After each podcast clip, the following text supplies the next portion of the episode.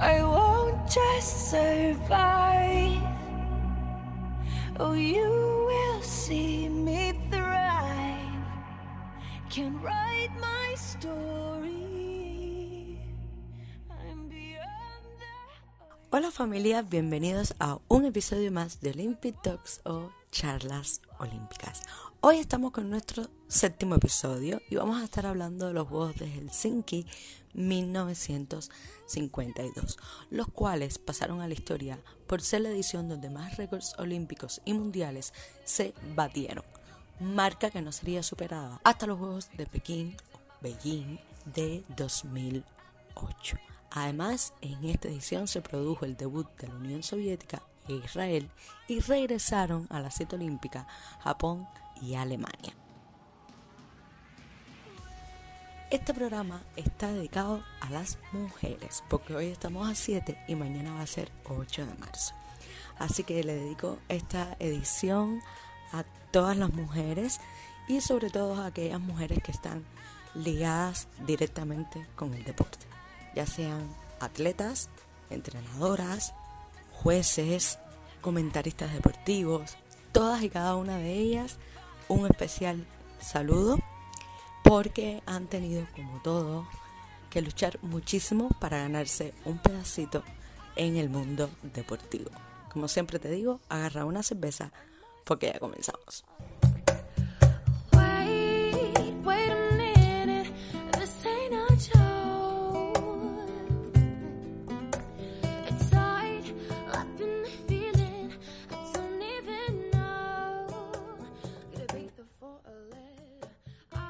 Estos juegos no solo fueron conocidos como la cita que más récords mundiales y olímpicos tuvo, sino que además fueron unos juegos reconocidos por tratar de crear el mayor ambiente de paz posible, ya que en el mundo, en temas políticos económicos, había un cierto ambiente no muy favorable para desarrollar eh, eventos que mezclaran los diferentes bandos que había en la época. Recordemos que los Juegos de Helsinki en 1952 estaban inmersos en la etapa de Guerra Fría.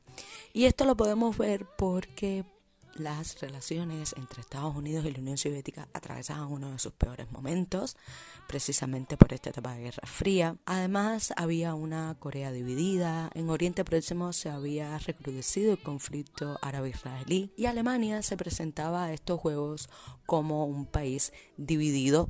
Sabemos que Alemania fue dividida hasta ya los años 90 con la caída del muro de Berlín.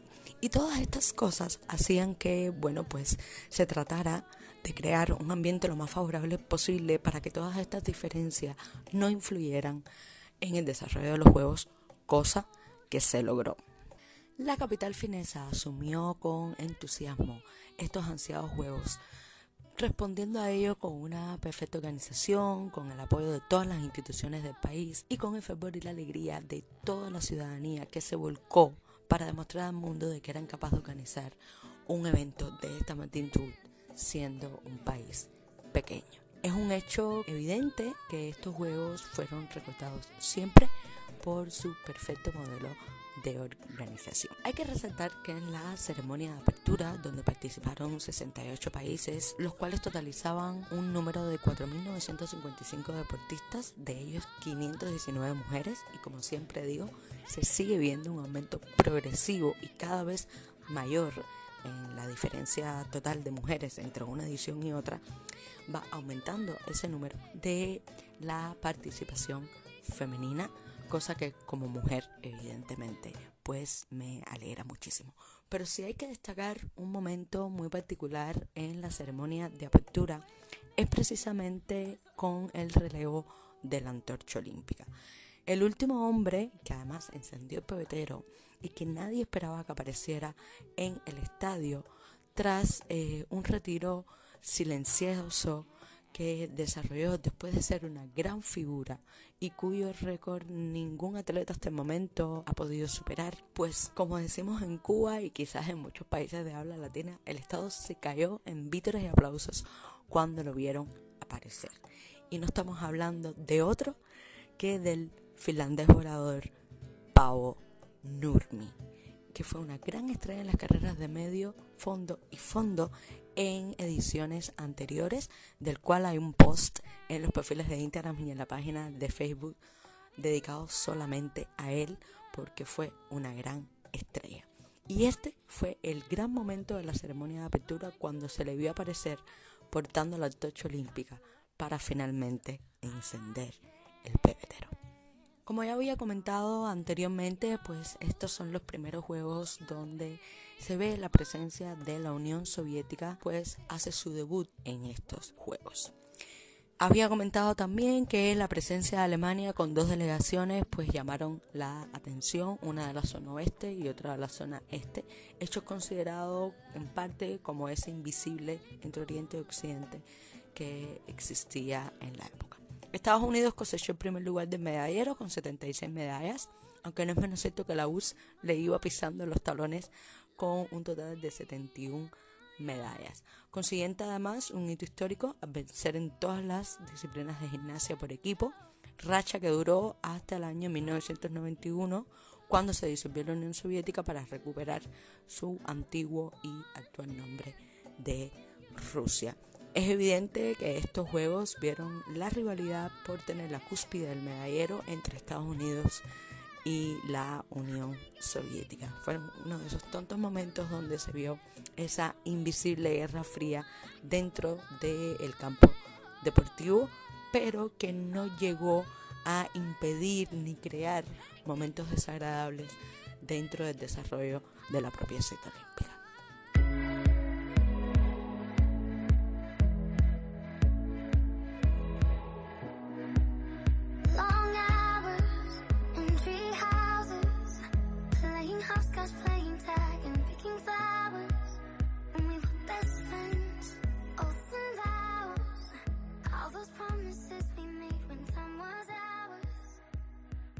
Como siempre, no se puede hablar de un evento deportivo sin mencionar a aquellos atletas que sobresalieron y destacaron en el desarrollo de los Juegos. Y hay que empezar por un corredor extraordinario del cual ya hablamos en el episodio anterior dedicado a los Juegos de Londres 1948 y estoy segura de que ustedes ya tienen en mente de quién voy a hablar. Y no es otro que el checoslovaco Emil Satopek conocido con el sobrenombre de la locomotora humana. En los juegos anteriores, Emil Satopek ya había dejado su impronta personal y de gran calidad al ganar el oro y la plata en las pruebas de fondo en pista. Este extraordinario atleta, aparte de sus éxitos que ya hemos mencionado, dejó un referente en Helsinki y es que consiguió una hazaña inmensa que lo llevó a ser considerado ese gran atleta que hoy se recuerda y que lo hizo en la cuna de los fondistas mundiales como es Finlandia, porque además, como ya mencioné, Emil Satopek no era finlandés, era checo. Y esta gran hazaña está vista porque desmitificó la creencia de que no se podía ganar en una misma Olimpiada las tres pruebas de fondo. Y este gran atleta, con su particular manera de correr, lo hizo.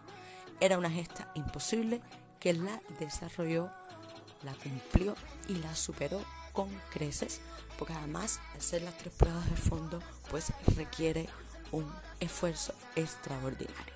Este hecho en concreto que estamos hablando es que Emil Satopet corrió y ganó las pruebas de 5.000 y 10.000 metros en la pista del estadio para realizar lo mismo en la prueba de maratón por las calles asfaltadas de la ciudad, cosa que le dio su tercera medalla de oro y además una nueva plusmarca mundial en esta histórica prueba al cubrir los más de 42.000 metros con un tiempo de 2 horas 23 minutos, una hazaña histórica que todavía hoy se recuerda y que nadie hasta la actualidad ha podido superar. Otra medalla que debemos mencionar es la de Dana Zapokova, quien se coronó como campeona olímpica en el lanzamiento de la jabalina con 50,47 metros. Esta mujer no solo ganaría la medalla de oro en Helsinki en 1952, sino que además se convertiría en la esposa del ya mencionado Emil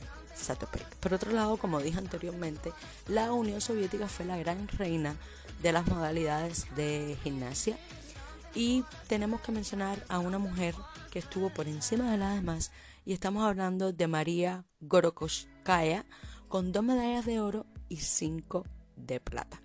Además, hay que mencionar, ya que estamos hablando de la Unión Soviética, que el primer atleta en conseguir una medalla para su país fue Alexander Anofriev cuando consiguió el bronce en los 10.000 metros, detrás de Emile Satopek y el francés Alain Mimoun. Otro ejemplo digno de admirar por su constancia y por su convencimiento en recuperarse después de una grave enfermedad es el del atleta americano Walter Davis, quien ganó el salto de altura con 2,04 metros. ¿Y por qué realizó una gesta? Bueno, pues a la edad de 9 años sufrió una poliomielitis que lo mantuvo 3 años inmovilizado y eso no le impidió estar 100% concentrado en su recuperación, sino que además, tras esta dura enfermedad, logró ser campeón olímpico. Cosa que hay que aplaudir porque nos enseña que uno nunca debe rendirse. Entre las mujeres dentro del atletismo destaca la australiana Mayori Jackson, quien ganó los 100 y 200 metros en ambas pruebas, estableciendo récords mundiales. Ahora vamos a irnos un poco a Latinoamérica, específicamente a Sudamérica y más específicamente al gran país sudamericano Brasil, quien obtuvo la medalla de oro en triple salto con la representación de su atleta Ademar Ferreira da Silva, quien antes de proclamarse campeón mejoró tres veces consecutivas el tope mundial que ya estaba establecido, dejando una magistral marca de 16 22 metros. En el lanzamiento de disco de la categoría femenina, la Unión Soviética consiguió triplete y el oro fue para Nina Romashkova con 51,42 metros. Y ahora les voy a hablar de un nombre que ustedes deben recordar si escucharon el capítulo anterior y estoy hablando del decatloniano americano Bob Macias quien fue el ganador de la medalla de oro en los Juegos de Londres 1948 con tan solo 17 añitos y que en esta edición de 1952 repetiría ese oro con una puntuación de 7.887 puntos, superando su anterior plusmarca mundial. En la esgrima, específicamente en la modalidad de florete femenino, la italiana Irene Camber ganó contra todo pronóstico a la reina de esta especialidad, la húngara Ilona Elek. La caribeña isla de Jamaica confirmó su poder con George Roden, quien obtuvo el oro en 400 metros, y su compañero Herb McKinley logró dos platas. Además, el equipo jamaicano se proclamó campeón del relevo 4x400, estableciendo además un récord en esta sesión del programa siempre hablo de atletas individuales, pero hoy voy a hablar además de una modalidad de deporte por equipo y estoy refiriéndome específicamente al fútbol y concretamente al país de Hungría, quien venció a Yugoslavia 2 a 0 para llevarse la medalla de oro en esta edición.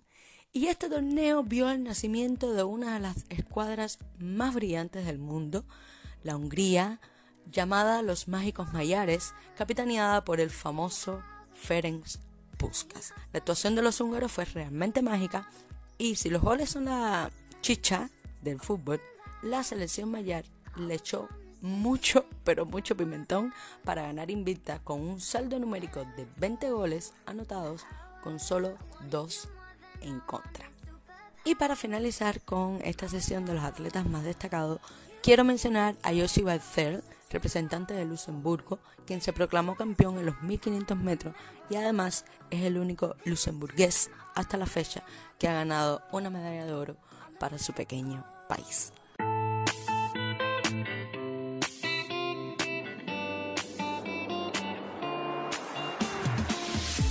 Y estamos de nuevo en la sección que como siempre digo es la que más me gusta y son las curiosidades. Vamos a empezar con una que a mí me hace mucha ilusión, sobre todo porque soy mujer y este programa está dedicado a las mujeres. Y no es otra que por primera vez en la prueba de hípica las mujeres fueron autorizadas a competir con los hombres. Es decir, normalmente en los deportes está la categoría femenina y la categoría masculina. En la hípica no hombres y mujeres compiten entre ellos y esto yo creo que es una de las expresiones más genuinas y más reales de lo que es la igualdad de género dentro de una competición deportiva. Otra curiosidad y que parte también del ambiente político que se trató de dejar un poco de lado en estos juegos es que por primera vez se enfrentan Estados Unidos y la Unión Soviética en el torneo olímpico de baloncesto con una justa victoria, todo hay que decirlo, para los americanos de 36 a 25 en un partido muy igualado y sobre todo sin ningún tipo de incidentes. Primó el juego limpio, la competitividad sana y se dejaron de lado todas aquellas diferencias políticas para dar un buen espectáculo en un deporte tan seguido como es el baloncesto. Otro curioso dato y digno de conocerse es que el americano Hill Havens, que en los Juegos de 1924 en París, pese a ser seleccionado, renunció a participar para estar al lado de su esposa, que estaba a punto de dar a luz de su primer hijo cuando se iban a desarrollar los Juegos, y este niño, Frank Havens, alcanzó 28 años más tarde, en esta edición de Helsinki, aquel galardón que su progenitor aspiraba a ganar en la capital francesa cuando se impuso en la prueba de canotaje individual para convertirse en campeón olímpico. Y bueno, ahora les traigo una curiosidad sobre mi deporte favorito. A mí me gustan todos, yo los disfruto todos, unos más, otros menos, evidentemente. Pero mi deporte favorito, tanto la modalidad de ruta como la modalidad de pista es el ciclismo. Y aquí quiero hablar de una figura que si bien no fue campeón, sí a posteriori se convertiría en una gran estrella dentro del ciclismo mundial. Y estamos hablando de Jacques Anquetil, quien si bien en la prueba de ciclismo de ruta llegó noveno, y que después ganaría la competición contra el reloj, la medalla de bronce con el equipo francés, hay que decir que años más tarde ganaría en cinco ocasiones el Tour de Francia, siendo considerado como uno de los mejores y más grandes ciclistas de la historia. Otra curiosidad y que además por ser un programa, como ya he dicho, dedicado a las mujeres, me encanta poder decirla, es que por primera vez una mujer fue elegida como porte estandarte de una delegación en la ceremonia de apertura y fue la uruguaya Estrella Puentes. Como otra curiosidad, hay que decir que en el lanzamiento de peso o de bala, Estados Unidos consiguió el triplete y que la medalla de oro fue para Pat O'Brien, batiendo el récord olímpico con una marca de 17,41 metros. Y por último, hay que decir que lo verdaderamente espectacular dentro de toda la cita, específicamente en la natación, fue que en todas y cada una de las pruebas se rebajaron las marcas y algunas en más de una ocasión.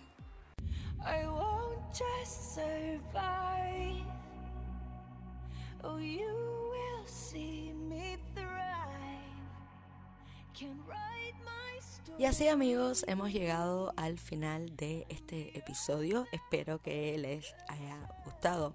Y hay que decir que esta cita permitió a Finlandia abrirse al mundo ya que el contacto de sus ciudadanos con gente de otras razas ampliaron los contactos con gobiernos tanto de Europa Occidental como de algunos gobiernos de Europa del Este y en este sentido, por ejemplo, las relaciones de Finlandia con el Reino Unido y las visitas del príncipe Felipe de Edimburgo sirvieron para que el país fuera considerado por otras naciones como parte del mundo occidental.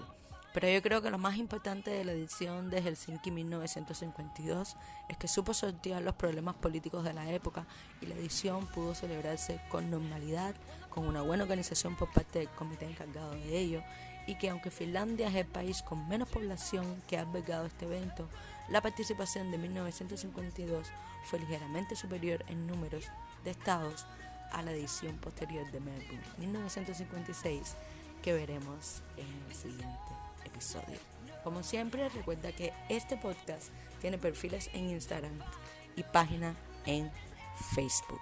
Espero que hayas aprendido, recordado o simplemente disfrutado de este tiempecito conmigo. Mi nombre es Giselle y te mando un beso enorme.